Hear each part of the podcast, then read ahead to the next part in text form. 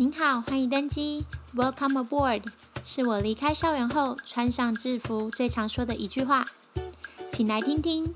你听我说，Vicky 的飞行生活日常大小事，和机上的飞行生活穿上制服的那些事。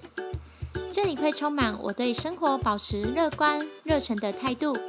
还有充满灵感的成长故事。想听听我如何花四年时间准备应试过程？和这三年多来的工作经历吗？期待与想飞的您们空中相见。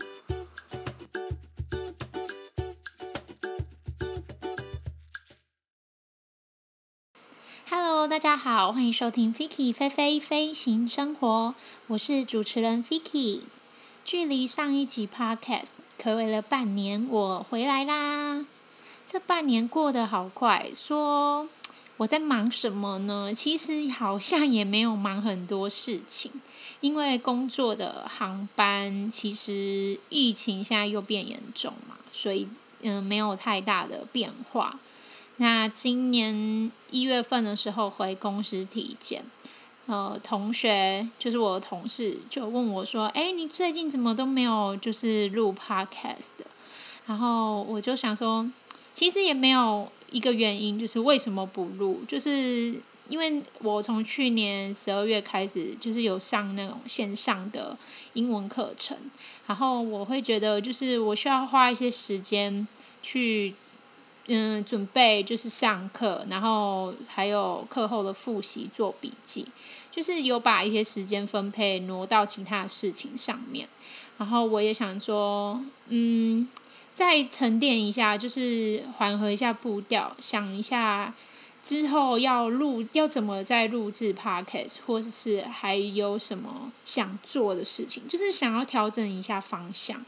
有时候我觉得太过于去专注做一件事情，嗯、在某一些时间点难免都会就是觉得弹性疲乏吧，会想要缓和一下脚步，就是再沉淀一下自己，或是思考之后要怎么做。因为像其实上一集的最后，我已经定好方向，就是在这集会跟大家分享空服员的初试跟面试的嗯考试过程。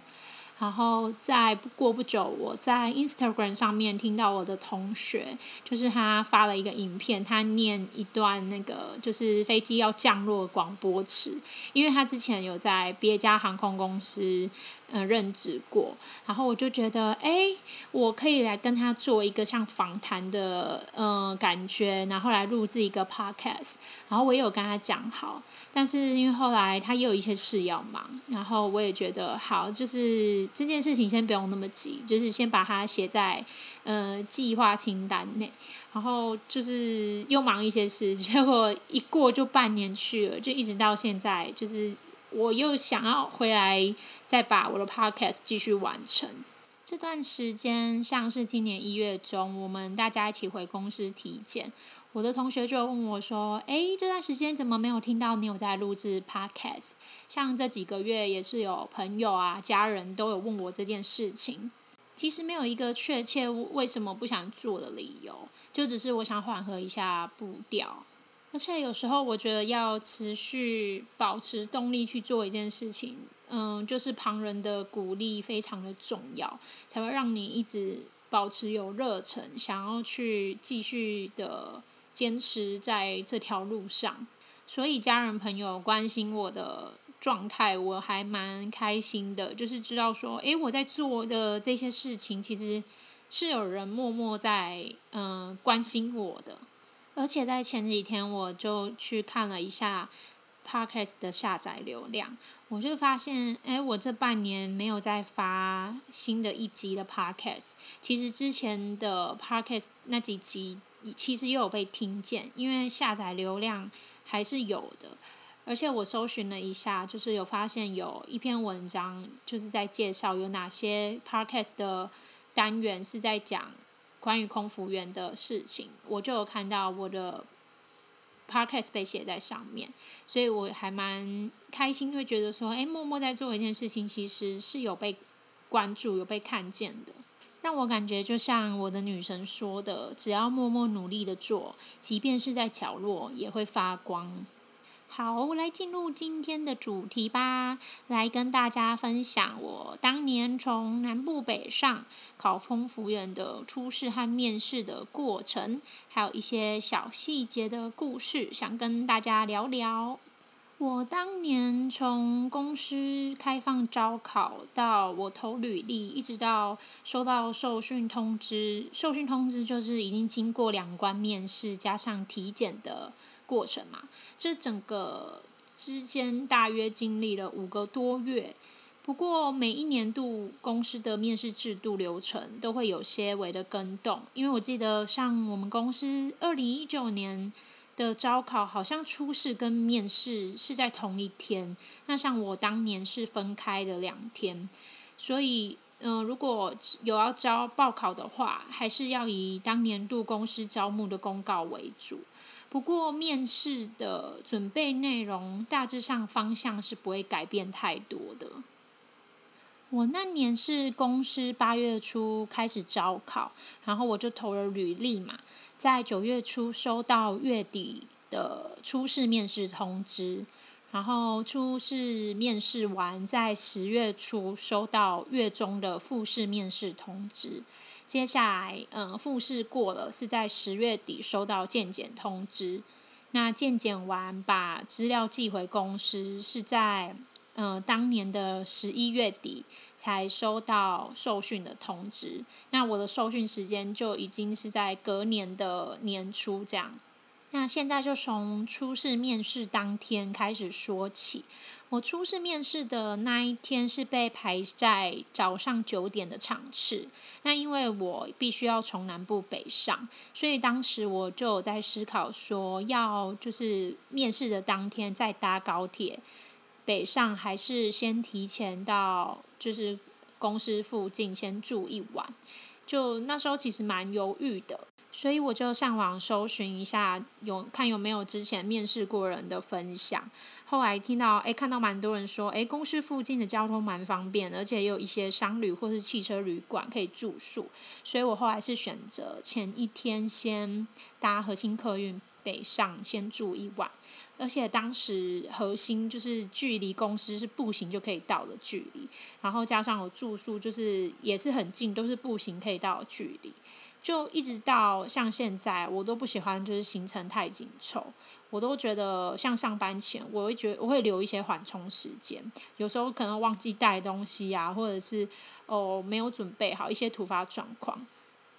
而且我觉得第一次面试，先到附近适应一下环境也比较好，就是可能才不会觉得环境很不熟悉，然后会紧张。我是觉得，不管是什么样的面试，就是看你自己对这个面试的重视程度，事先安排好或者是规划好，我觉得对自己面试的当天的心情还有信心程度也会有所影响。说到这边，我就想到一件 还蛮好笑的事，我还很清楚的记得当时啊，是我姐姐陪我一起北上的。然后那时候我们在路程中，在高速公路上，就是远远看到公司大楼的时候，我就是超级激动，就是兴奋到就是像抓着我姐那种。然后我就是觉得说：“天啊，我努力了这么久，我明天终于要踏进公司面试了。”然后到后来就是进入公司上班，后来就是只要南下回家，北上回来一样的路程，就看到公司后那种心情就会。心境也完全就不一样，我就会觉得，呃，我回来就是要飞出去，就是代表要去上班了。然后内心小剧场就会偷偷哭泣，觉得，呃，我已经不是当年那个青涩的小妹妹了。好，再回来聊到面试的过程，其实我当天住的地方步行距离公司至少应该是需要十五分钟的路程。那因为嗯是一早嘛，所以又要提前到，所以我在住宿吃完早餐之后，我是叫车，就是坐到公司的那个距离其实是可以搭车的，因为我想说已经打扮好了，而且要带一些文件啊，就是希望心情不要那么紧张，而且走去应该也会满身大汗，所以就搭车过去。抵达公司后，警卫会检查身份证跟通知单，然后进入公司后就会有人员引导指引上楼。到公司的员工餐厅楼层去等待。那报到后，呃，人员会告诉你说你的面试房间号码是几号。那餐厅那边会有大长桌，就是每个桌子上就会有贴你要面试的房间号码，那就找到相对的号码就坐下等待。那这时候会蛮紧张，因为会看到很多考生，就是大家都在练习广播词啊，或者是就是在整理仪容。之后就会唱号依序的上楼考试。那像我们当时这梯是五个人为一组，那嗯，从右边数至左边好了。我就是最左边，我是第五位，所以考试的时候我是最后一位进去面试教室的。就是五个人一起进去的时候，我是最后一个进去的。那在教室外面等待考试的时候，嗯、工作同仁就会告知一些注意事项，然后会发给我们讲稿。那在进去考试教室前，所有的考生就是都不能先看讲稿的。好，那接下来就是进去教室里面。那进去后就会有三位考官，接着就是大家，我们五个人就会依序报完自己的编号跟姓名，然后会陆续就是一位一位向前说出，哦，我抽到哪一个题目，然后接着念英文的广播词，然后念完就是念台语的广播词。我觉得广播词这个部分不用太紧张，这个部分是可以好好把握的。像考古题，网络上其实都可以搜寻到很多。那其实一些跟机上啊，或者是相关的这些句子，多练习一下发音，其实都可以顺顺的通过。我记得我那时候的句子，我在考古题别人的分享，我也有看到。我那时候的句子好像是说。就是机上有捡到一个红色的皮包，那就是请有遗失皮包的乘客请洽空服人员，就是用台语念出这个句子就好了。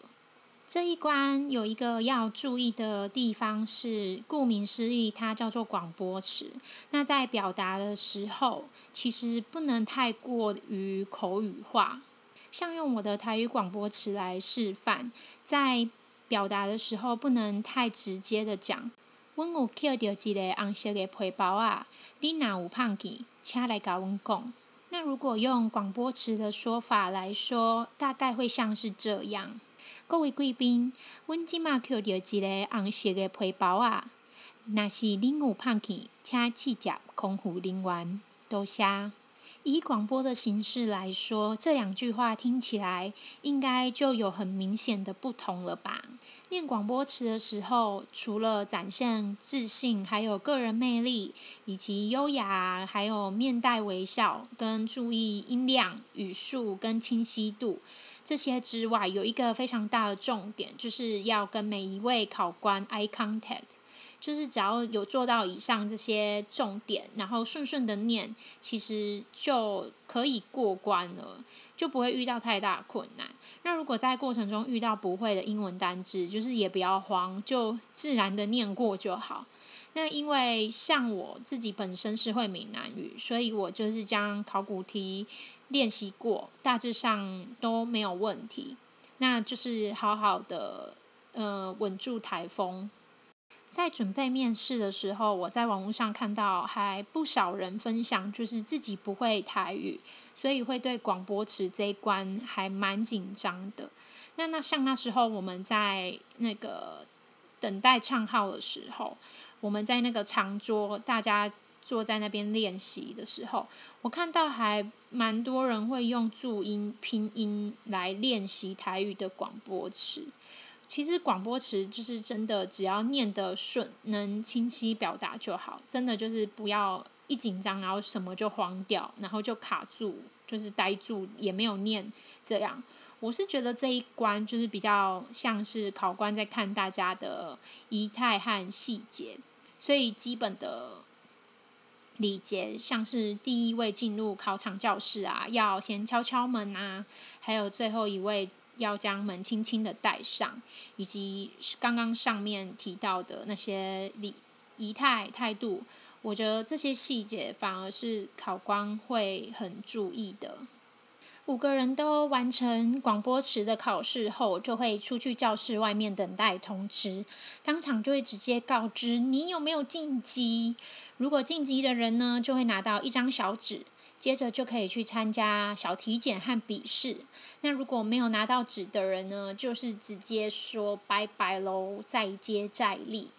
在考场教室外面等的时候，真的超级紧张，因为我去面试之前就有听说过，五个人一组的录取几位是不一定的。然后我们那时候在等的时候，隔壁还有很多间考场教室，我就看到旁边的呃教室，他们有一组是五取零，就是没有半个人拿到纸，就是全部说拜拜。那那时候我们这组在，我们就是一整组五个人站在教室外面等。那因为我说过我是在最后一位嘛，我是第五位，所以我就站在离门最远的地方最左边。然后我们就等了一下，接着我们考场教室的行政人员就出来，行政人员就依序发通知纸给给我们，然后他发给了第一位，然后发给第二位，就是有。通过的人，然后一直直到靠近我的时候，我就是 紧张到整个人就是真的在抖，超级喘的。然后我当下就一直想说，不会就这样要结束了吧？我如果就这样结束，我真的会爆哭。然后反正最后就是我们这组就是五曲山喽。我一直到现在那张通知纸我都还保存的很好。对了，另外在这边我有想到一个故事，想跟大家分享，就是很多人一定都会听说，面试当天啊，就不管你去什么公司面试，他们很多人就会说，呃，你走进公司大楼内，就是直到考试完结束之前，就是都不可以松懈，要注意礼仪，然后一定一定要保持微笑。就是我自己觉得啊，当天的态度啊，就是展现你自己的运势。就是每个人给别人的第一印象都是很重要的嘛。我觉得不是说因为为了要面试，你就要对别人哦，好像毕恭毕敬的态度，而是你对于自己面试的自信态度。我觉得最简单的就是像，就是想象你今天。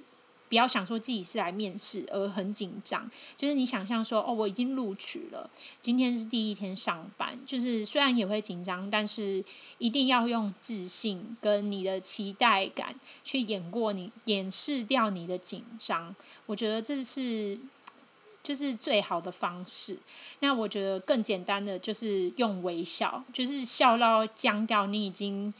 不知道。自己就是在傻笑，我觉得这是掩饰掉紧张最好的方法。因为有时候一紧张，就是脸部表情看起来就会很凶，所以我觉得微笑是最好的方式。可能有些人会说，我一直笑干嘛？又没有人在看呐，而且又不是人人都是面试官，面试官是坐在教室里面。那这边就是我想跟大家讲的那个故事，就是我曾经听那个一个 YouTuber。九莉，他分享他以前在美国某娱乐公司当秘书，然后某天有一个女生来面试，就是她能力看起来很好，外表就是也非常令人赏心悦目，但是她来面试当天，她对待就是除了老板以外的人态度都非常的不好，然后展现一个公主病的样子。虽然面试完，老板非常的中意她，就是想要录取她，但是老板最后就是有听取大家的。意见跟想法，最后没有录取，因为他们就是有老板有顾及到，嗯、工作环境毕竟是一个大团体，那如果有可能他就是进来以后会影响到团队组织和大家的工作气氛，所以不管他能力多好，就是还是没有被录取。我觉得最重要的态度就是。面对自己，看你自己是怎么看待这个面试。那想往后，如果你被录取后，就会成为公司的一份子。那自己在职场上要怎么融入这样的团体形态？就拿空服员面试来说，面试官啊、主管啊、行政人员等等，不少都是曾经或者是现在现役还在线上飞的学长姐、机长啊。我这相信任何面试都一样。只要踏进面试公司内，每一个眼睛都可能是面试的一关呐。像我曾经在公司的时候，看过当天来面试的人，他看起来就是面无表情，可能是蛮紧张的，而且他把鞋子的后端就是往内踩，就是把包鞋穿得很像拖鞋的样子。现在有些鞋子是这种设计嘛，但是他面试那一天就是。这样把鞋子穿，把包鞋当成拖鞋这样子穿，而且他就是姿势看起来就是拖着拖着走进公司大楼。我是自己猜想说，可能是鞋子咬脚，所以那个考生他可能是穿得很不舒服，或者是怎么样。但是我觉得，就是不管我们做什么，在那个当下，你做什么就要像什么。我觉得今天你已经准备好，已经。花了时间，花了心力，已经进到公司要来面试了，就该是准备好的心态。好，分享完故事，我们回来到小体检，接下来就是俗称的小体检这一关。小体检开始就是先填一份体检单，接着量身高体重、BMI 值。然后，因为现在没有明确的身高限制，所以小体检的时候会请考生脱鞋子，然后把行李放到柜子上，再拿下来。就是以现在都是以这样的方式来定定身高是否有符合这样。接着就是简单的检查项目，像是起立、蹲下，然后闭眼、平举双手，然后检查外观有无明显的疤痕。那皮肤状况也会关心一下。那至于隐眼的部分，就是隐形眼镜，我记得变色片是不能戴的哦。像是我同学，他手上有一个小小的胎记，面试当天他就有说，他有用遮瑕稍微遮盖一下，这样其实是可以的，就不用太担心。那像我自己那一天呢，我是穿新的高跟鞋。当然，新的鞋子就会咬脚，所以我那一天的右后脚跟啊，整个被勒出一横，就是红红的痕迹这样。但是我当天其实是有穿肤色的丝袜，但体检阿姨真的看得超级仔细，因为她就有发现，她就问我说：“你今天是穿新鞋吼？”而且我那天真的不夸张，就是那天那个后脚跟就是磨到后来整个就是磨到没感觉了。我回家后就是发现那个破皮已经磨到就是变成一个洞，那个洞结痂超久才复原的。就其实小体检没什么好紧张的，就是该填写的写完，然后测一下身高，然后看一下肤质状况，看一下外观这样子。体检完，接下来就是笔试的部分，就是去做心算和视质测验。那心算我记得题目好像四五题而已，就是不多，但是那个数字蛮长的，就是会有小数点，然后也记得带尺把它对齐好，然后算好。但是计算的时候要很细心哦。我记得那时候准备面试的时候，有听其他人分享说，这个是还考细心程度吧，就是怕算错钱嘛，以后卖免税会算错钱嘛。或者是什么没有啦，就就是考细心程度啊。这个听说至少要对一题，其实会加减法的人就是一定都会的。那视质测验大多就是与网络上的考古题问的都差不多，就是简答题。那记得回答要以公司立场的想法来回答嘛，毕竟都来面试了，不能有太太过于主观的想法。那笔试的时候也记得，就是无时无刻都要注意仪态哦，因为笔试的考场还是有考官会盯着你的。讲到这里，就是以上就是初试面试的当天一整个过程。那接下来就要讲到复试面试了，这一整个过程根本就是在掏空我的深层记忆。以上上集就是。初试面试的分享，因为篇幅的关系，所以我把它分成上下两集，才不会时间拉得非常的冗长。复试面试的不失常公开分享呢，就会在下集，也请大家要收听哦。今天来到节目的尾声啦，如果你能听到这里，真的非常的谢谢你。下一集再来继续和大家分享复试的过程哦。